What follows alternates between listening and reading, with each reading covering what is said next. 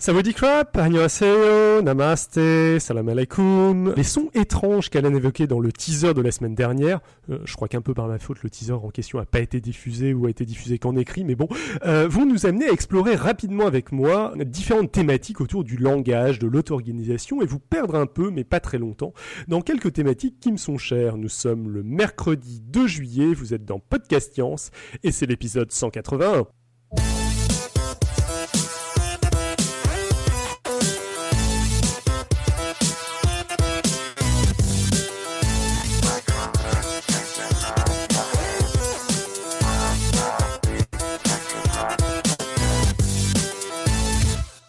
Bonjour tout le monde. Bonjour, bonjour. Donc bonjour tout le monde pour ce podcast auto-organisé. Eh bien, on commence par un tour de table. Alors, euh, à Lausanne, on a Alan. Bonjour tout le monde. À Paris, on a moi-même Nico et qui a fait le dossier ce soir, David de Limerick. Voilà, tout. pour cette émission Ouais, au sommaire de cette émission de type dossier, avant-dernière émission de la saison, nous avons bah, le dossier de David sur l'auto-organisation. Donc, il n'est pas encore fait, il va le se faire en direct. Tout à fait, tout à fait. On a le pitch de la semaine prochaine, la côte, et puis tout plein de plugs, et ce sera tout. D'accord, donc on a un minute pour trouver une côte. Hein. D'après ce que je vois, là, il n'y en a pas. Je lance un petit appel à la chatroom comme ça en passant. Good Bah, David, du coup, on t'écoute. Bonjour très chers auditeurs, pour cet avant-dernier podcast science de la saison, et pour moi un petit peu plus, mais vous verrez ça en fin d'émission, j'avais initialement prévu de vous parler d'auto-organisation dans le vivant, des choses comme les oiseaux et les poissons qui se déplacent en formation complexe grâce à des règles simples, un petit peu d'émergence, tout ça, tout ça, puis en cherchant un peu de biblio, je suis tombé sur un sujet parlant d'auto-organisation et d'évolution du langage, un article fort sympathique, signé Pierre-Yves Oudéier, et nommé aux sources du langage, l'auto-organisation de la parole, parlant aussi d'évolution, et je me suis dit que définitivement, je me devais de faire un dossier là-dessus. On parlera donc aujourd'hui auto-organisation du langage. Mais avant de me lancer dans de grandes explications, qu'entend-on par auto-organisation? L'auto-organisation, c'est quand les propriétés macroscopiques sont irréductibles aux propriétés microscopiques. Ok, me direz-vous, mais qu'est-ce que ce charabia veut dire? Parle-t-on d'infiniment petit, d'infiniment grand? Absolument pas, mais quand on participe à Podcast Science, on signe avec notre sang une charte nous, engageant à placer ces expressions à chaque épisode pour faire réagir Robin. Bref, euh, l'auto-organisation, c'est donc quand les propriétés macroscopiques sont irréductibles aux propriétés microscopiques, ce qui veut dire en gros que les unités qui vont former un ensemble plus grand et cohérent euh, n'incluent aucune représentation de cet ensemble plus grand. L'exemple le plus simple est sûrement la cristallisation. Des cristaux de sel, par exemple, ou tout autre cristaux, vont avoir, même non taillés, des formes relativement régulières et similaires de cristal en cristal, qui seront simplement le résultat de leurs propriétés physiques. Chaque petit morceau de chlorure de sodium n'a bien sûr aucune idée de sa place dans le cristal de sel, et pourtant, en suivant des règles simples, ces particules vont systématiquement former des cristaux reconnaissables. Pareil pour les formations d'oiseaux, qui vont euh, former une formation complexe et cohérente, sans carambolage, alors que chacun d'entre eux ne se positionne que par rapport à son voisin direct. Bon, ok.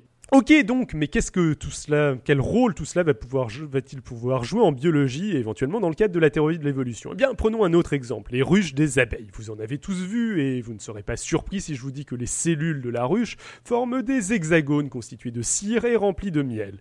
Et comme il semblerait que l'hexagone soit la forme régulière constituée de bord droit la plus économique en termes de cire nécessaire, avoir des, des cellules en forme d'hexagone est donc un choix très intelligent. La pression de sélection a-t-elle donc fait évoluer les abeilles pour devenir d'habiles architectes capables de faire avec de plus en plus de précision des hexagones de plus en plus réguliers eh bien, sans doute pas tout à fait, entre autres car cela aurait demandé aux abeilles des capacités cognitives sûrement assez complexes à faire évoluer. En fait, il se trouve que lorsque des cellules de cire de forme vaguement circulaire sont chauffées à la bonne température, comme elles le sont par le battement d'ailes des abeilles, leurs propriétés physiques leur font prendre spontanément la forme d'hexagone, un peu comme des gouttes d'eau qu'on entasserait en fait. Du coup, pas besoin de cognition complexe, la sélection naturelle a sûrement plus simplement progressivement sélectionné des abeilles battant des ailes à la bonne vitesse et produisant la bonne cire. L'auto-organisation, c'est donc généralement utiliser des règles simples pour obtenir un comportement visiblement complexe. On pourrait multiplier les exemples et parler de termitières, de fourmilières, mais je pense que vous avez compris le principe. Qu'en est-il du langage? À quel niveau est-ce qu'interviendrait l'auto-organisation de celui-ci? Eh bien, les langues euh, sont structurées de différentes manières. On pourrait par exemple parler du chinois et de nombre de langues asiatiques qui sont des langues tonales. Et comme malgré mes un an et demi euh, passés en Chine, je m'humilierais indiscutablement si j'essayais de vous faire un démo. J'ai demandé à une amie de faire le boulot pour moi. Donc en mandarin, écoutez bien, Magneto Alan. There are four tone classes in Chinese Mandarin. Let's take the syllable ma as example. Ma with the first tone means mother. Ma with the second tone means fiber. Ma with the third tone means horse. Ma with the fourth tone means scold. Let me repeat these four tones. Ma, ma, ma, ma. Alors vous avez bien tout différencié Vous avez de la chance parce que le la prononce super distinctement, donc je traduis un peu en français pour ceux qui parlent pas anglais. Là, elle a prononcé donc cinq fois ma entre guillemets, enfin quatre fois ma avec euh, quatre tons différents et chacune des prononciations avait un sens différent. Il y en a un qui voulait dire cheval, l'autre qui voulait dire chèvre. J'ai oublié les deux autres euh, les deux autres significations. Voilà. Donc je ne sais pas si vous distinguez ces quatre tons. Je ne sais pas si quelqu'un veut se lancer et tenter de reprononcer les quatre différents ma euh, avec les bons tons. Oula, comme ça. Il aurait fallu que je les entende un peu plus, crois. Si ça avait été tout de suite, peut-être, mais là, j'ai déjà un peu oublié. Je euh, attends, ma, ma, ma, ma. C'est quelque chose comme ça, non? C'est pas trop mal. Enfin, le deuxième, je trouve, je, je pense qu'il était, qu'il est assez bien, mais bon, c'est pas, c'est pas tout à fait ça, non. Enfin, je pense qu'un chinois, euh, le... mais bon, je, suis, euh, malgré un an et demi de chinois, je suis super nul, donc. Euh, J'espère que j'ai rien dit de grossier. non, non, t'as rien dit de grossier. De toute façon, il n'y a ah. pas de, il a pas de version qui soit, qui soit grossière, mais, mais bon. On pourrait continuer en cantonais, deuxième, deuxième partie de, de Magneto. In Cantonese, there are six tone classes in total. Let me pick six frequent use characters to show you the difference. 中、港、澳、寻、买、卖. Can you tell the difference of the tones this time? For some other Chinese dialects, the total number of the tone classes could go up to nine. It is rather difficult for non-native speakers to learn this dialect, even within the Chinese population. Bon, alors là, cette fois-ci, elle rend la chose plus difficile vu que cette fois-ci, elle prend différentes euh, syllabes qu'elle prononce avec différents tons. Elle ne garde pas la même syllabe d'un ton à l'autre. Euh, mais euh, je ne sais pas si, si vous arrivez à saisir, à sentir les différents tons entre, entre, ces différentes syllabes. Moi, non, personnellement. alors, moi, il m'a semblé que si. Par contre, elle a dit deux fois c'était quoi, Maï ou Taille, je sais plus. Et là, j'ai entendu absolument aucune différence entre les deux. Je sais pas s'il devait y en avoir une. une ouais. Mais bon, normalement, nos, oreilles ne sont pas véritablement faites. Enfin, c'est pas ne sont pas véritablement faites. Alors bravo ne sont pas entraînés. On n'est on pas entraînés. C'est pas exactement ça, justement, vu que ça va être le sujet de la suite euh, de l'épisode. Donc c'est normal qu'on ait du mal à, percevoir ces tons qu'on n'est pas habitué à percevoir dans notre langage. Bilan, pour nous autres pauvres francophones, le chinois, c'est compliqué, en tout cas compliqué à prononcer. Mais avec euh, le japonais, c'est un peu l'inverse, euh, car ce sont eux qui galèrent avec nos français bien durs à prononcer. En japonais, les syllabes sont en gros constituées d'une consonne forcément suivie par l'une des cinq voyelles japonaises, donc A, I, U et O, et éventuellement d'un N final. Il y a éventuellement d'autres petites subtilités, mais je simplifie. Cela veut dire que si un son S, un son T et un son R, enfin pas exactement un son R, un son, leur R est un peu entre notre R et notre L, donc ça donne L, euh, existe en japonais, donc si S, T et L existent en japonais, les japonais vont avoir énormément de mal à enchaîner trois consonnes, comme dans notre syllabe stra. On aura donc quelque chose comme Sutoradi Bariusu, pour un mot que vous connaissez tous, qui est je le refais. Euh, alors là, attends, répète-moi. Sutoradibariusu. J'en ai aucune idée. Un Stradivarius ah, ah, D'accord. Euh, ou autre exemple, comme la plupart de nos consonnes finales n'existent pas en japonais, on aura McDonald 2 pour celui-là est plus simple. Ouais, pour McDo. Ouais, exactement. Voilà. Différentes langues, différents sons et pourtant même cerveau. L'explication que propose ici Pierre-Yves Oudéier, c'est que tout cela soit une histoire d'auto-organisation. Euh, et c'est sur cette intro qu'on va se rapprocher un peu plus de vie artificielle ou de, simulation. Euh, l'idée, c'est d'avoir de petits groupes de robots produisant chacun une gamme de sons initialisés aléatoirement, différents sons pour chaque robot donc, et interagissant avec le reste de la population et de voir ce qui se passe. Alors comment ça marche? Je vais pas rentrer complètement dans le détail car ce serait trop long et compliqué, mais je vais rapidement survoler quelques éléments intéressants. Donc un outil couramment utilisé en intelligence artificielle ou en vie artificielle, c'est les réseaux de neurones. Un réseau de neurones, euh, dans un contexte informatif, c'est disons des entités qui sont interconnectées par des connexions qui sont pondérées. On va appeler ces entités interconnectées des neurones, même si ce pas des, des vrais neurones qu'on a dans notre cerveau, mais on les appelle comme ça. Et nos neurones vont pouvoir être activés ou pas. Quand un neurone est activé, il envoie un signal en direction de tous les neurones vers lesquels il a des connexions. Si ces neurones reçoivent suffisamment de signaux, ils s'activent à leur tour et ça fonctionne donc en très gros sur le même principe que nos vrais neurones. Et pour que tout cela interagisse avec quelque chose, il faut généralement que certains neurones soient connectés à des entrées, c'est-à-dire qu'ils s'activent en fonction de l'état d'entrée de choses extérieures au réseau de neurones, tandis que d'autres soient connectés à des sorties, c'est-à-dire que eux, ils activent quelque chose quand ils sont activés. Bon, dans notre cas, qu'en est-il? Ben, La moitié des neurones de nos robots sont connectés à des entrées qui vont permettre de percevoir des sons entendus par notre robot, tandis que l'autre moitié est connectée à des sorties qui vont lui permettre de produire des sons. Donc par la suite, je vais appeler les neurones qui sont connectés à des entrées des neurones percepteurs et les neurones qui sont connectés à des sorties des neurones émetteurs. Percepteurs de son, émetteurs de son, je pense que niveau vocabulaire, c'était euh, plus simple. Et c'est là que j'arrive à la partie compliquée du dossier. Si je vous perds en route, ça ne devrait pas être trop grave, je devrais être en mesure de vous rattraper un peu plus tard, mais pendant 2-3 minutes, je vais avoir besoin de toute votre attention. Donc c'est un peu compliqué.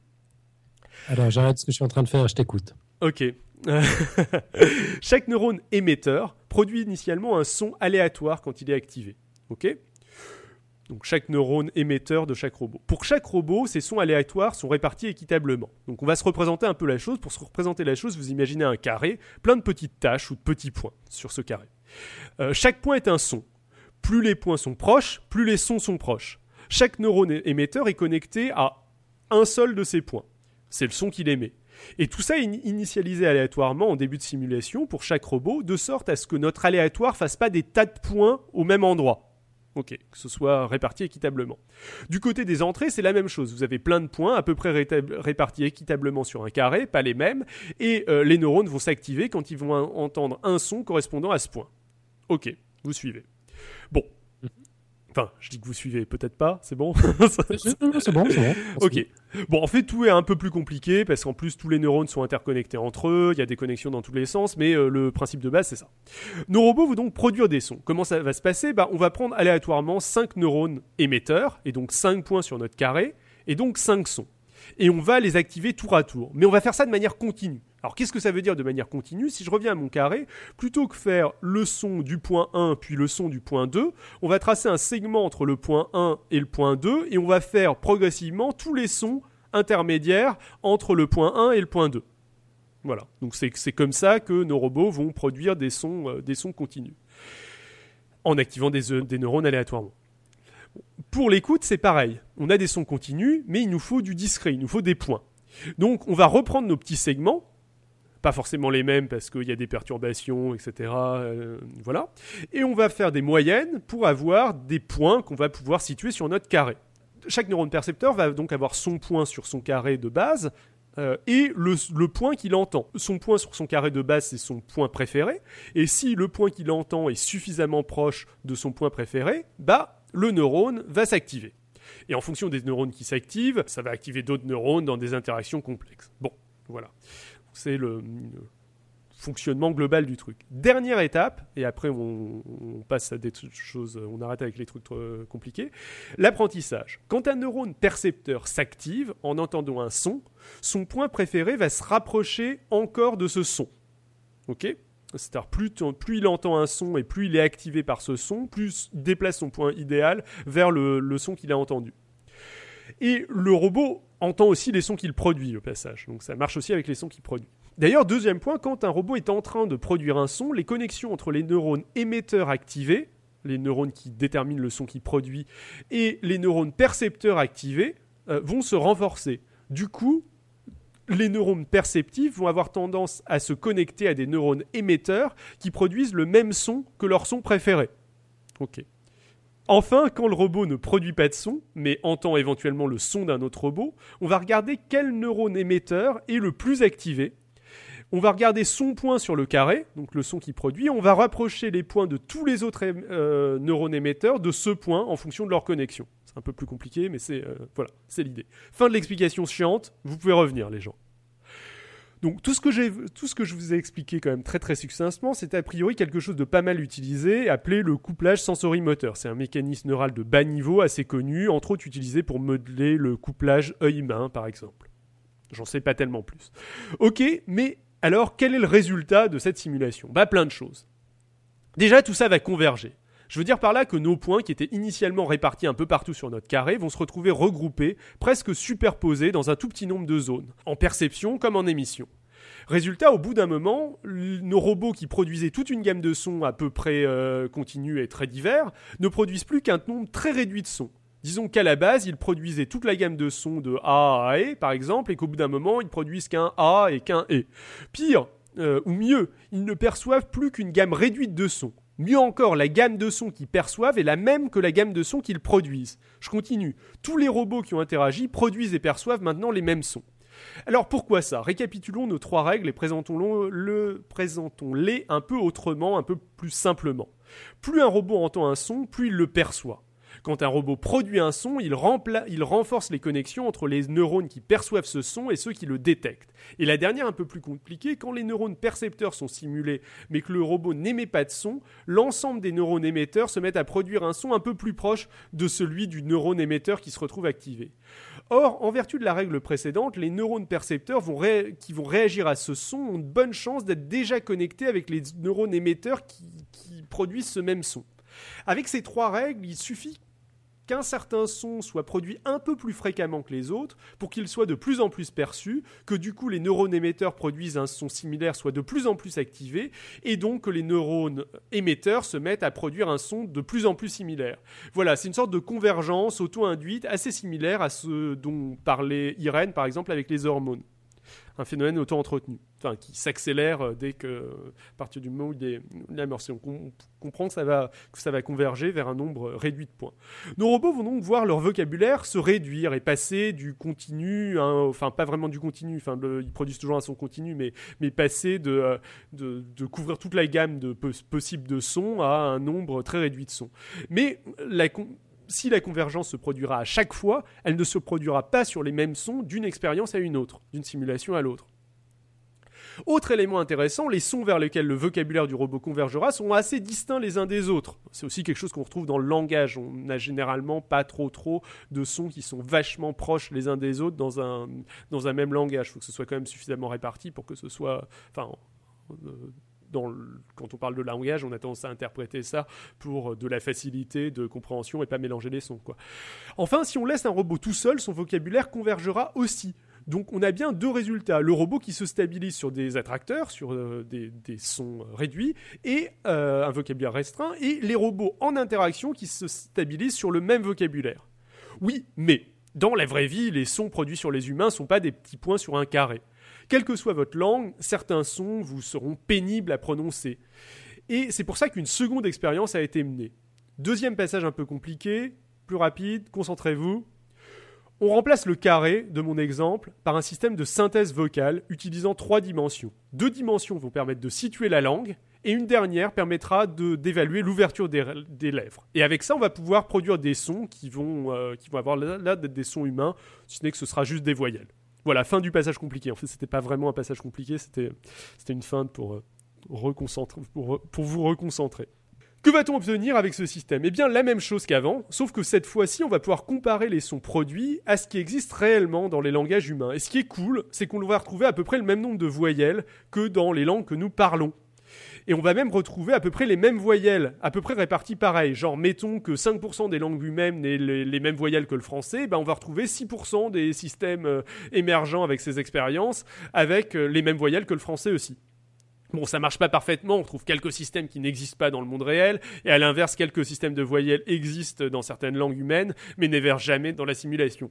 Mais bon, quand même, pour une expérience qui ne se propose en tout cas qui ne se proposait initialement que d'envisager la possibilité que des sons composant une langue puissent être un phénomène émergent auto-organisé, euh, je trouve ça assez formidable. C'est-à-dire que l'expérience n'avait pas euh, vocation à prouver que c'était comme ça que ça se, que ça se passait. C'était plus un proof of concept. Oui, euh, les, sons utilisés pourraient être le résultat d'un phénomène émergent de ce genre, d'une forme d'auto-organisation. À partir de maintenant, je vais me permettre de faire quelques petits. Vous avez suivi jusque-là Personne n'est paumé euh, C'est bon ça, a été Ouais, ouais, super intéressant. Yep. Ok. Je vous avais prévenu que ce serait assez rapide. Le, gros du dossier est, euh, est, terminé. À partir de maintenant, je vais me permettre de faire juste quelques petits parallèles et de poursuivre le débat de toute la hauteur de ma stature scientifique. Lol. Est-ce qu'on retrouve dans le monde du vivant des éléments qui permettent d'appuyer cette approche? La réponse est oui. Déjà, ça ressemble beaucoup à l'apprentissage d'une langue par un enfant, tout ça. Il me semble que ça avait déjà fait l'objet d'un, dossier dans Podcast Science dans les premiers numéros, mais je, vous rappelle vite fait qu'un bébé perçoit aussi bien les tons chinois que vous avez entendus tout à l'heure que les sons japonais ou que le français. Cette aptitude disparaît progressivement avec l'âge, pour se limiter au son de sa langue maternelle. Il y a des expériences qui ont été faites avec des nounours, des petits trucs, euh, des petites friandises à attraper, et euh, euh, l'enfant savait distinguer du chinois, enfin de n'importe quel son, et progressivement, à mesure euh, qu'il apprend à parler, ou même pas tout à fait, qu'il se familiarise avec des sons, il, perd cette capacité. Tout ça ressemble beaucoup au phénomène décrit ici. Euh, avec nos robots qui perçoivent initialement une large gamme de sons et produisent aussi une large gamme de sons et convergent progressivement. Ça ressemble aussi énormément au chant des baleines et des oiseaux chanteurs. En gros, euh, il existe différents chants et quand deux individus ne parlant pas la même langue, entre guillemets, ou ne produisant pas le même chant se rencontrent, il y aura progressivement convergence. Bon, donc ça, ressemble à ce qu'on retrouve dans le vivant. Mais j'ai envie d'aller encore un peu plus loin, j'ai envie d'en profiter pour euh, ré illustrer euh, l'un de mes dada, euh, la sélection naturelle. L'auteur insiste pour expliquer que ce n'est pas de l'imitation. C'est vrai, c'est pas de l'imitation. On parle de couplage sensorimoteur, d'attracteur, de système complexe, et l'on arrive à expliquer ce qui se passe. Il n'y a pas besoin de, parler d'imitation à aucun moment. Néanmoins, on se retrouve avec un système qui au final produit une forme d'imitation.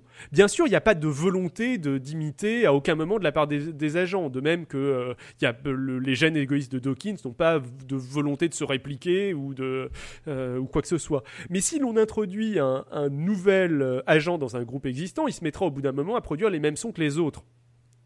Donc, à avoir le même comportement que les autres sans avoir été programmé pour ça et alors qu'il aurait tout aussi pu tout aussi bien pu, dans un autre contexte, avoir un comportement différent. Bref, ça ressemble à un comportement culturel basique, et je trouve ça assez formidable, et assez formidable qu'on puisse obtenir ça en réutilisant des processus de bas niveau utilisés pour la coordination œil-main. La culture serait alors un byproduct d'un processus cognitif assez basique. Et une fois qu'il y a euh, imitation, et une imitation en plus vraiment instinctive, on ouvre la porte vers tout un tas d'idées pour moi assez intéressantes et parfois assez spéculatives. Euh, ce serait pas très dur, par exemple, de relier tout ça à de la mémétique. Bon, après, euh, faut noter que tout ça ne concerne que l'émission de son. Pour le moment, on ne leur donne pas de sens, il n'y a pas de sémantique là-dedans. Euh, c'est aussi ce qui fait l'intérêt de la chose, c'est-à-dire qu'on peut, on pourrait quasiment imaginer une langue, enfin une proto-langue, qui naisse avant de lui donner du, du sens, genre des, des humains ou des proto-humains qui, qui, qui s'expriment dans un dialecte sans que les sons qu'ils échangent n'aient aucun sens. Mais bon, bref je trouve ça assez marrant et assez, intéressant aussi. Reste donc à s'intéresser à ce qui pourrait connecter ces sons à de la sémantique, à leur donner du sens. Et ça, j'ai pas d'éléments là-dedans, mais je trouve ça super intéressant et j'avoue que ça me, semble assez bien cadré avec la vision de Suzanne Blackmore de la mémétique. Et euh, ça m'enthousiasme pas mal. Voilà, fin de ce petit dossier. D'accord, mais donc si, si j'ai bien compris ton dernier point, ce que tu dis, c'est que on constate des. C'est quoi C'est un phénomène d'acculturation, en quelque sorte, d'assimilation euh, dans, une culture, alors qu'il n'y a, même pas de culture. C'est un truc qui se ferait à, beaucoup bah, plus bas niveau. Ce qui, est, ce qui est assez ouf, en fait, c'est que. Bon. On va dire que la production de son, c'est un comportement. Il y a une grande variété de comportements possibles. Il y a une grande variété de sons possibles.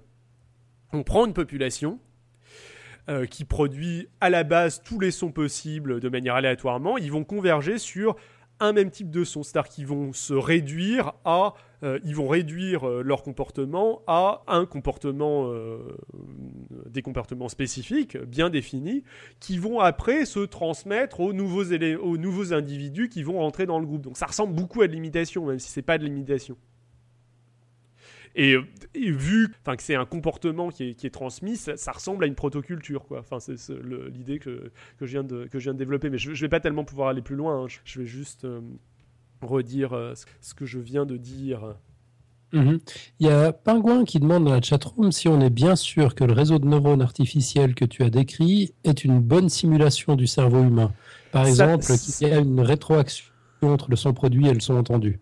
Alors, la réponse euh, simple, c'est je, ne sais pas. La réponse un peu plus compliquée, c'est surtout ça ne prétend absolument pas être une bonne représentation du cerveau humain. Enfin, les réseaux de neurones, de toute façon, c'est un truc utilisé en IA qui est inspiré des vrais réseaux de neurones qui existent, mais c'est une méthode d'intelligence artificielle pour résoudre des problèmes, quoi. Enfin, les, mecs qui bossent là-dessus ne euh, cherchent pas plus que ça. Enfin, enfin une bonne partie d'entre eux cherchent pas particulièrement à modéliser le cerveau humain. Ils cherchent juste à utiliser une technique d'intelligence artificielle qui marche et qui est mmh.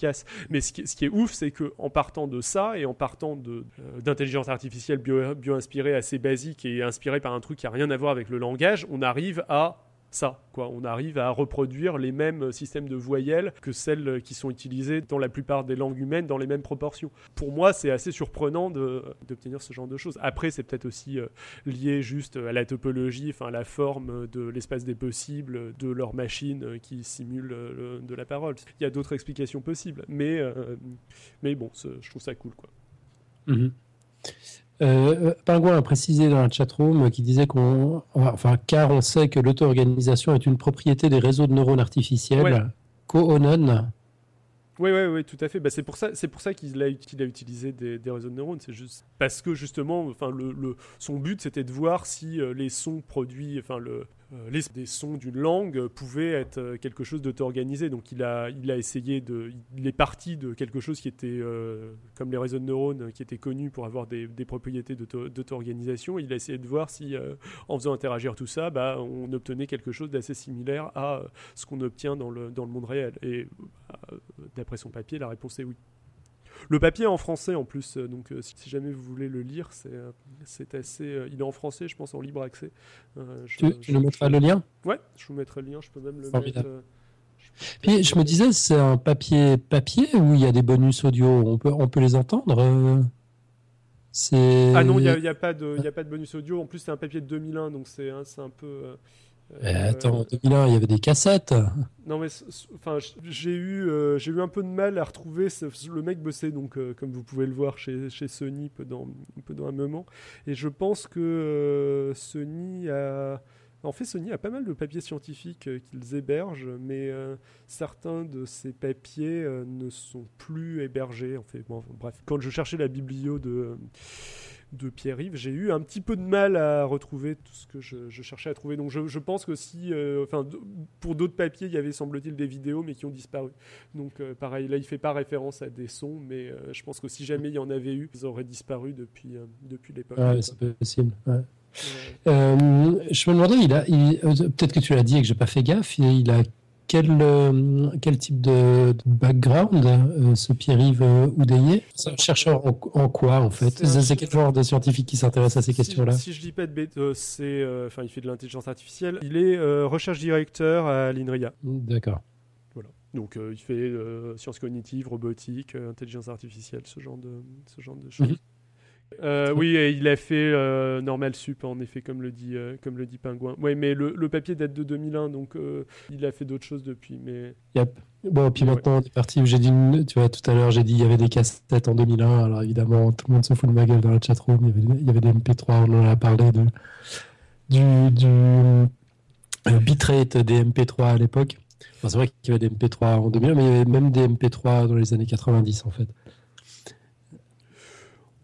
on, aurait pu. Enfin, ces sons doivent exister quelque part. C'est dommage que euh, qu'on les trouve pas facilement en ligne. Quoi. Ça, ça aurait été vachement intéressant de les entendre. Ouais, non, c'est vrai, je suis, d'accord. À mon avis, je pense, je pense que c'est plus insupportable qu'intéressant à écouter ce genre d'expérience. ouais, c'est possible. Je pense que c'est très vite barbant, mais juste comme ça, quoi, pour, euh, pour, pour se faire une idée. Pour une fois qu'une expérience est audio, c'est toujours tellement difficile de rendre des trucs en audio. Vrai. Sur, sur, le podcast, là, euh, il y avait de la matière, puis on la trouve pas en ligne. C'est quand même, c'est très agaçant. En tout cas, super intéressant.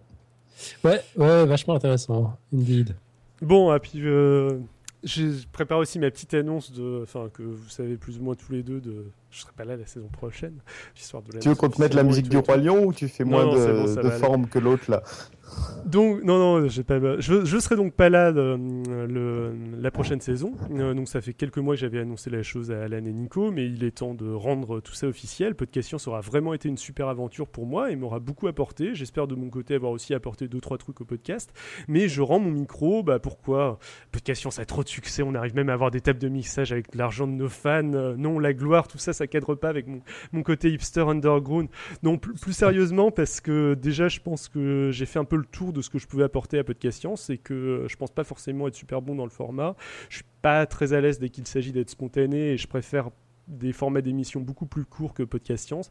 J'ai aussi un peu épuisé tous les sujets dont j'étais susceptible de parler dans Podcast Science. Et enfin, il y a euh, une question de temps. J'ai pas vraiment le temps de participer activement à PS et à m'occuper de mes autres podcasts en même temps alors, et de ma thèse. Alors voilà, je, m'en vais, mais euh, il y a toute une nouvelle équipe euh, qui émerge et qui rocks grave. L'équipe se féminise... De, se féminise, j'allais dire fémininise, mais se féminise. Euh, donc tout ça c'est cool. Euh, podcast Science n'a pas besoin de moi pour être un formidable podcast. Et bon, après je disparais pas non plus euh, complètement, complètement. Déjà, tout ça veut pas dire que je reviendrai pas faire un dossier occasionnellement si Alan ou Nico me le demandent. Par ailleurs, vous pouvez aussi me retrouver dans mes autres activités internet. Et exceptionnellement, pour mon départ, je vais m'offrir une courte séance promo. Exceptionnellement, car habituellement, je profite honteusement de la générosité d'Alan qui ajoute mes différentes activités dans les plugs de l'émission.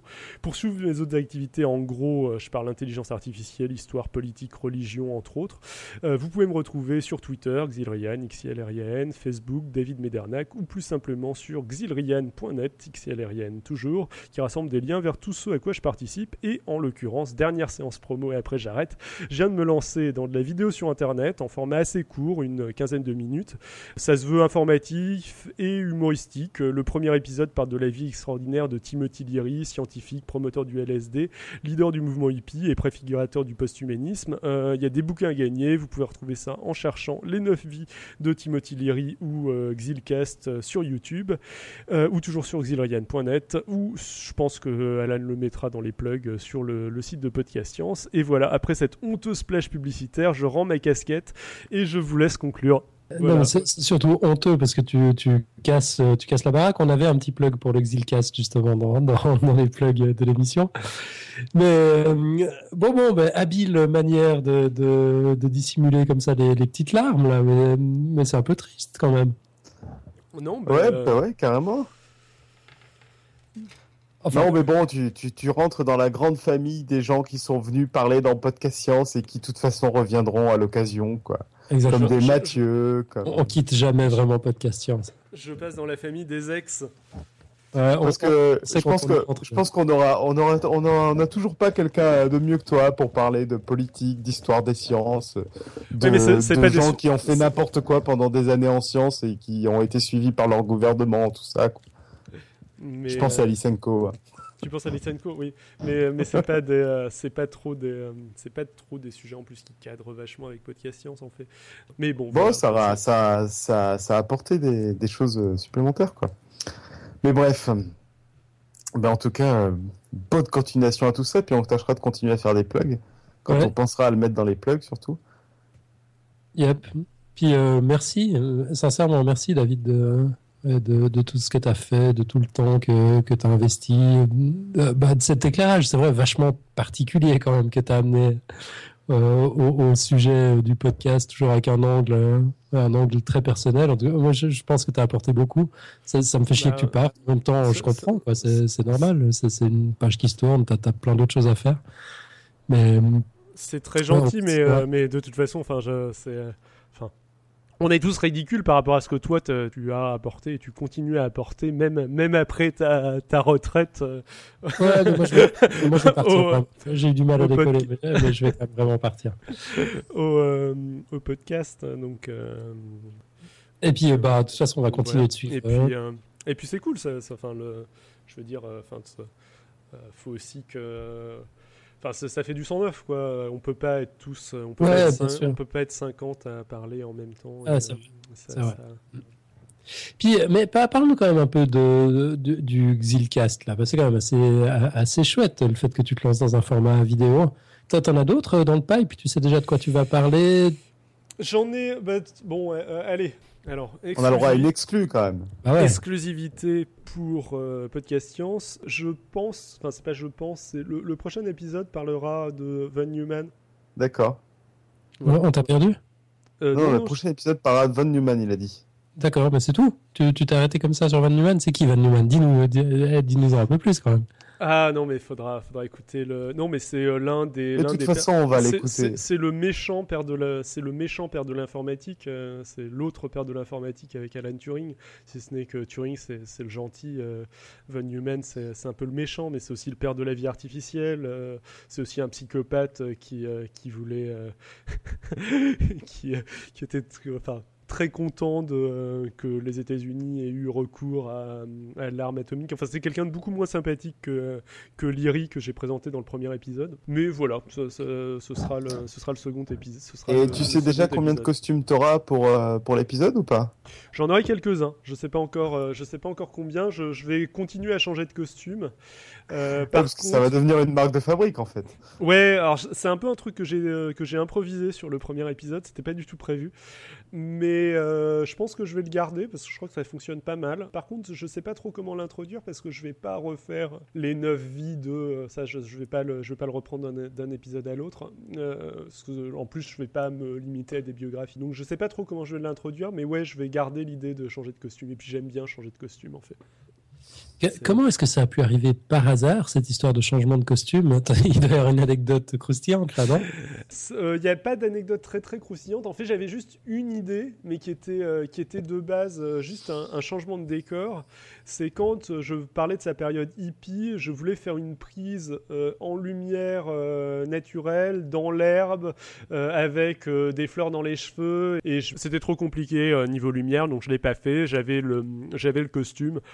Et comme je me trimballe sans arrêt avec plein de fringues, euh, et que j'avais ramené deux trois trucs rigolos, cinq minutes avant l'enregistrement, enfin ou même après la toute première partie d'enregistrement, je me suis dit ah bah tiens je vais, je vais faire ça et je l'ai, improvisé.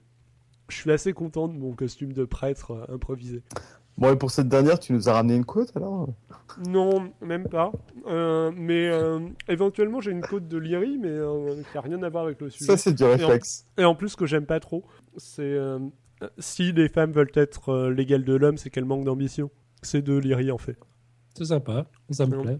C'est pas mal. Ouais, mais ça, ça- enfin moi je, je, enfin je trouve que ça fait un peu trop euh, guerre des sexes euh, comme formulation. Enfin, je, je suis de tout cœur avec euh, avec le féminisme, les, les idées euh, féministes, mais je sais pas, je- j'aime j'aime pas trop trop cette citation. Bon, bref, mais c'est tout ce que j'ai.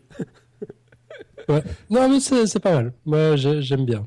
Je pense que je pense que c'est à méditer. Euh, en, en fait, euh, ce qu'on devrait viser avec ces mouvements-là, c'est l'égalité tout court. C'est pas avoir les hommes comme euh, comme point de référence. Enfin, Non, dans, te- te- dans mon opinion. Ne nous lançons pas là-dessus, parce que Ouais, moi, ces histoires d'égalité, tu sais bien que ça me lance dans des grands débats. Quoi. Ouais, non, puis on on veut pas que Nico se lance dans des grands débats. Euh, de, de quoi est-ce qu'on devait parler? Eh ben, on, on a un on a un déroulé, donc là, je crois qu'on en est au pitch de la semaine prochaine. Ah ouais, le pitch de la semaine prochaine. Alors, c'est- formidable, il s'est écrit pendant l'émission, le pitch de la semaine prochaine. Donc, qu'on soit pour... Tu pourrais dire merci Julie quand même. Bah non, parce que en fait, c'est moi qui l'ai écrit. Ah merde, désolé. Mais merci Julie quand même pour tout le reste. hein. Euh, qu'on soit pour ou qu'on soit contre ou qu'on s'en foute, car oui, dans la vie, on n'est pas forcément pour ou contre, ne me lâchez pas sur le sujet, les déchets nucléaires existent et il faut bien en faire quelque chose. Sauf que, bonjour le cahier des charges. Où stocker et comment stocker ces déchets encombrants hyper dangereux? Pendant un million d'années D'ailleurs, faut-il les enterrer alors qu'ils contiennent encore presque 100% de leur énergie et qu'on saura sans doute en faire quelque chose dans quelques dizaines d'années? C'est ce que nous verrons avec Annabelle et Guillaume, chargés de communication de l'ANDRA, c'est donc l'Agence nationale française pour la gestion des déchets radioactifs. Les cafetiers des sciences avaient eu l'occasion il y a quelques semaines de descendre avec eux dans leur laboratoire souterrain à 500 mètres sous terre, sur le site de Bure, au milieu de nulle part, quelque part en France. Et j'ai eu la chance de faire partie du voyage. C'était absolument fascinant. Je me suis dit que ça valait, ça valait le coup qu'on en parle un petit peu ici. Euh, et puis on finira d'ailleurs la saison là-dessus. Alors soyez de la partie dans la chatroom, on sabrera le champagne pour fêter tout ça. Ce sera l'épisode 182. Je n'avais pas encore placé hein, avec des 80. 182. Rendez-vous le mercredi 9 juillet à 20h30 sur live.podcastscience.fm. Bon, bah super. Moi, je suis déçu. Je serai pas là, sans doute. On, parle déchetterie nucléaire et toi, tu, tu fous le camp. Bah, attends, déjà, je me suis cassé le tendon d'Achille. J'ai pas pu aller à la visite. et là, à cause du Festival d'Avignon, je peux pas venir au live, quoi. Toujours des excuses de merde. C'est vraiment trop injuste. Hein. Mm.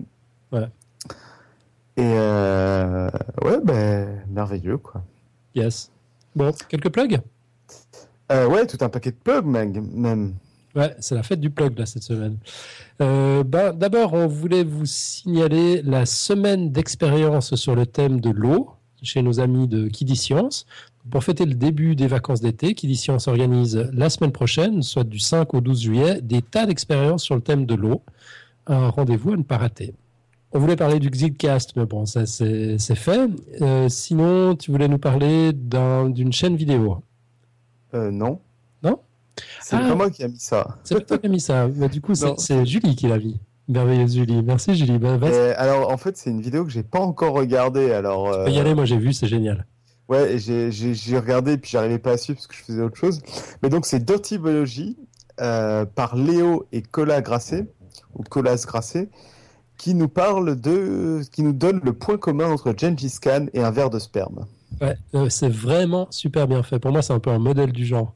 J'aime tellement le, storytelling dans, dans, la vulgarisation scientifique, là, avoir un, un, fil rouge comme ça, tellement, tellement improbable, tellement what the fuck pour raconter un truc super intéressant au final, c'est vraiment, vraiment bien.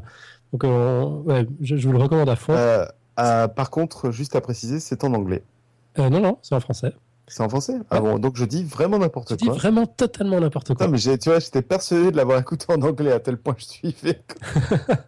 bah, bravo. Donc c'est ça. Bon, le, le, nom de la chaîne YouTube est, est, en anglais, effectivement, c'est Dirty Biology, D-I-R-T-Y, euh, biologie avec un Y à la fin. Euh, D'ailleurs, c'est. Désolé, oui, c'est génial ça, j'ai vu ça passer aussi, c'est ouais, super cool. Ouais, c'est super bien. D'ailleurs, on, peut en profiter pour un petit plug qu'on n'avait pas prévu, mais c'est euh, Vidéo Science, hein, le, portail des vidéos de science, donc le dernier bébé de, de notre ami Pierre Kerner. Euh, moi, c'est par ce biais-là, en fait, que j'ai découvert Dirty Biology. Je connaissais pas avant.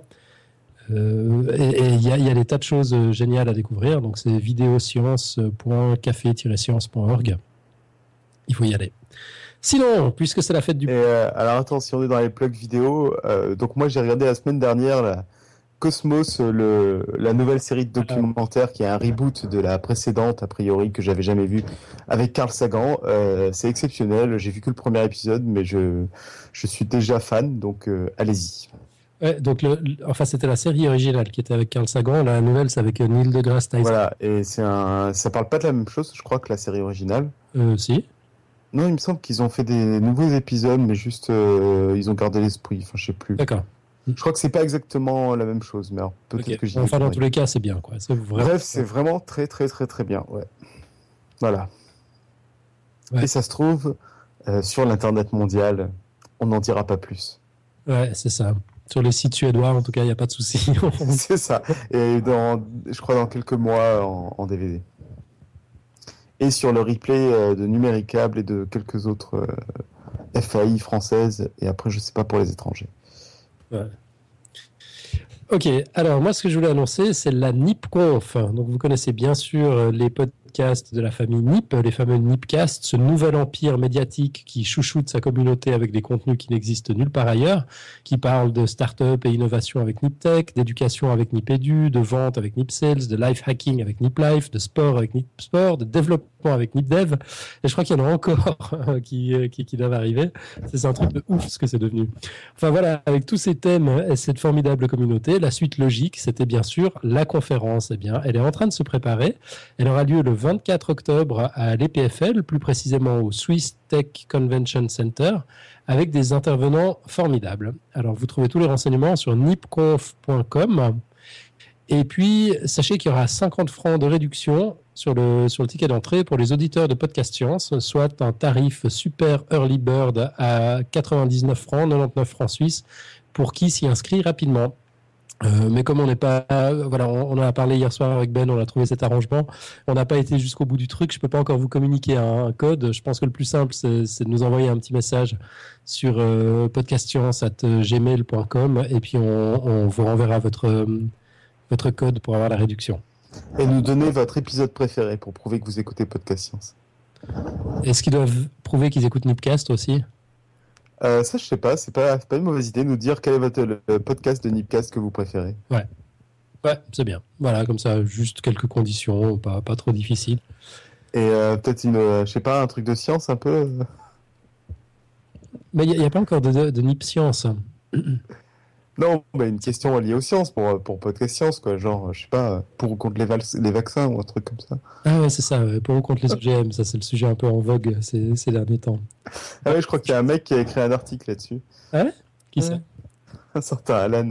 Ah oui, un Suisse, quoi, qui n'arrive pas à faire de choix. un Suisse, c'est ça. Si vous voulez lire un article de Suisse, donc Alan explique pourquoi il est ni pour ni contre, bien au contraire, les OGM. Ouais, c'est ça, mais c'est ce que je racontais dans le podcast, euh, dans le dernier ouais, style avec Pouillot. C'est ça, là, c'est la retranscription. Chez toi, exactement. Ouais. Euh, good, euh. sinon, tu, un petit peu. Euh, sinon, donc on cherche toujours des dessinateurs pour la soirée radio dessinée du 23 août, qui accessoirement sera notre rentrée podcastique.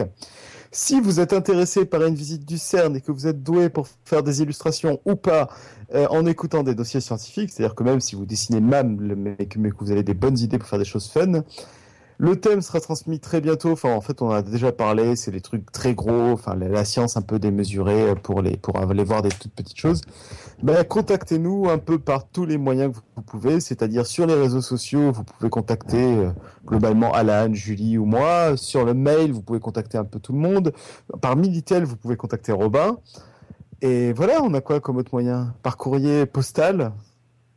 Ouais, par par par fax. Euh, fax, ça va être compliqué quand même. Hein. Je sais pas, bah, démerdez-vous, essayez. Ce serait drôle, on n'a encore jamais reçu un fax. C'est vrai.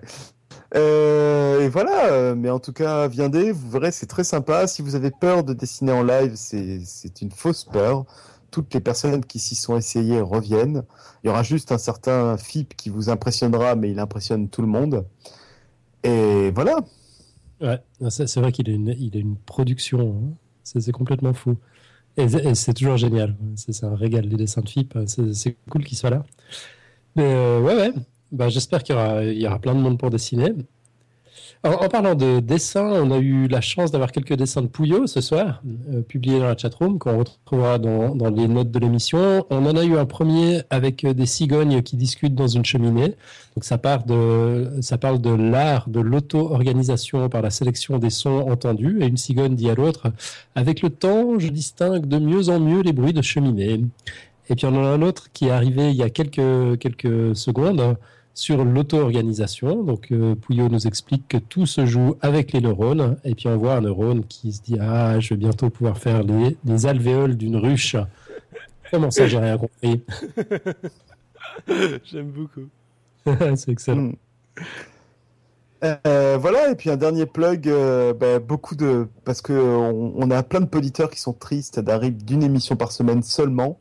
On fait un petit rappel sur le fait qu'il y a plein de nouveaux podcasts qui sont arrivés récemment, comme Lisez la science, Anthropodcast. Donc, euh, vous avez plein de nouvelles choses à écouter. Et puis, peut-être qu'un rappel aussi que, euh, que quand vous commencez à tellement nous écouter que, et avoir tout écouté que vous vous dites que vous, il y en a pas assez, ben c'est peut-être le moment de venir faire des dossiers, quoi. Ah, ouais, tu reconnais. Parce qu'en fait, avec, ah ben ouais, ben parce qu'avec ton départ et, et, dans une moindre mesure le départ de David, on, on, perd les gens qui, qui, sont les moins scientifiques de, de podcast science avec des grands guillemets pour David parce que maintenant qu'il fait une thèse et compagnie euh, mais qui avait plus une formation histoire des sciences et tout que ça et... qualifie quand même. Mais c'est vrai que moi et, euh, et voilà et je trouve que c'était quand même des, des façons d'approcher les choses et de et d'expliquer ce qu'ils comprenaient aux sciences qui étaient riches euh, surtout euh, donc, euh, donc, toi et donc bah, c'est pas parce que vous n'avez jamais fait de science mais si vous avez écouté tous les épisodes de podcast science et que ça vous plaît c'est sans doute que vous êtes bien prêt à nous faire des super dossiers sur ce que vous avez compris d'un sujet en particulier ouais je suis d'accord Il y a Swoog d'ailleurs, qui c'est un de nos auditeurs qui se lance dans un dossier sur euh, les trous noirs. Euh. Voilà, il y a, y a, aussi un autre auditeur, lui, qui, qui, qui, qui, qui est, chroniqueur dans, ou même fondateur, je sais pas trop, de développer.com, qui nous fait un dossier sur les tris en informatique. Mais voilà, enfin, donc on rappelle, je crois que c'est Georges Mackey qui disait ça, que Podcast Science, en gros, c'est un mec qui a lu un truc, qui a appris quelque chose et qui l'explique à son pote.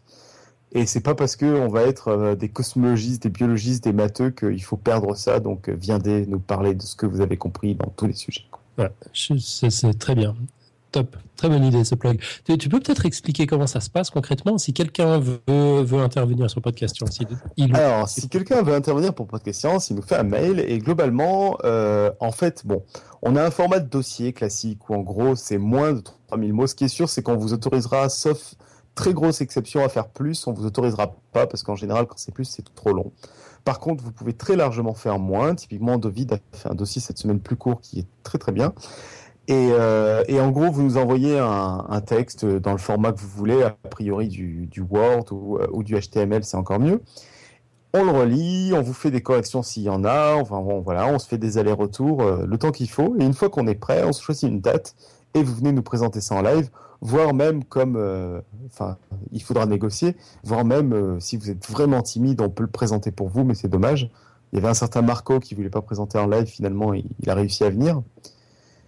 Et voilà, donc euh, un dossier, commencez à écrire quelque chose, nous on fait des allers-retours. Si vous perdez l'inspiration, vous pouvez aussi nous envoyer un début, on peut vous conseiller, vous aiguiller. Et, et voilà, je sais pas s'il y a d'autres choses à rajouter. non, non, ça me semble très bien. Excellent. Peut-être juste rappeler notre adresse euh, email pour. pour et donc l'adresse email c'est podcastscience@gmail.com et voilà, c'est à peu près tout. Yep. Ah et euh, on rappelle de mon premier dossier. Euh, il y a plein de sujets qu'on n'a pas encore traités et, de toute façon, avec une infinité d'épisodes de Podcast Science, on ne pourra pas parler de tout. Donc, faites-vous plaisir. Yep. Ouais, j'ai dit infini. C'est mal tu, seras, banni, tu seras sanctionné. Euh, dis donc, y a, euh, David, il y a quelqu'un qui demandait un peu plus tôt dans la chatroom si tu avais donné le bisou réglementaire à tout le monde qui t'autorise à quitter Podcast Science. Euh, bah, pas encore. Euh, je, je, suis un peu trop loin géographiquement, mais ça pourrait éventuellement se faire au CERN. A priori, je, je serai. Je serai ah, bah, faudra qu'on filme ça ou qu'on prenne des photos pour avoir une preuve, quoi. Oui, oui, non, mais ça, ça, peut, ça peut se faire. Ouais, ouais, ok. C'est noté. C'est important d'avoir des rituels pour les, pour les étapes importantes. Good, bah sur ce, on conclut, Tube euh, bah ouais, bah du coup, euh, comme dame, que vous ayez aimé, ayez aimé ou pas, restez pas les bras croisés. Demandez-nous de courriers, de commentaires, de likes, de tweets, de retweets, de clins d'œil, euh, de, de cadeaux de toute forme, ce que vous voulez. Faites-vous plaisir. Passez, euh, on se voit de toute façon la semaine prochaine. Vous pouvez faire ça sur euh, podcastscience.fm, Facebook, Twitter, iTunes, SoundCloud, bref, sur l'internet mondial. Merci encore d'être tous présents au poste, de, de nous écouter, de nous faire des retours, de nous insulter quand on dit des conneries. Enfin, faites-vous plaisir. On se retrouve donc la semaine prochaine, le 9 juillet, euh, a priori sans moi, sauf si je trouve un spot euh, à Avignon, euh, pour une interview sur l'Andra. Et d'ici là, bonne semaine à toutes et à toutes, et que servir la science soit votre joie. Ciao, ciao. ciao, ciao. Bye bye.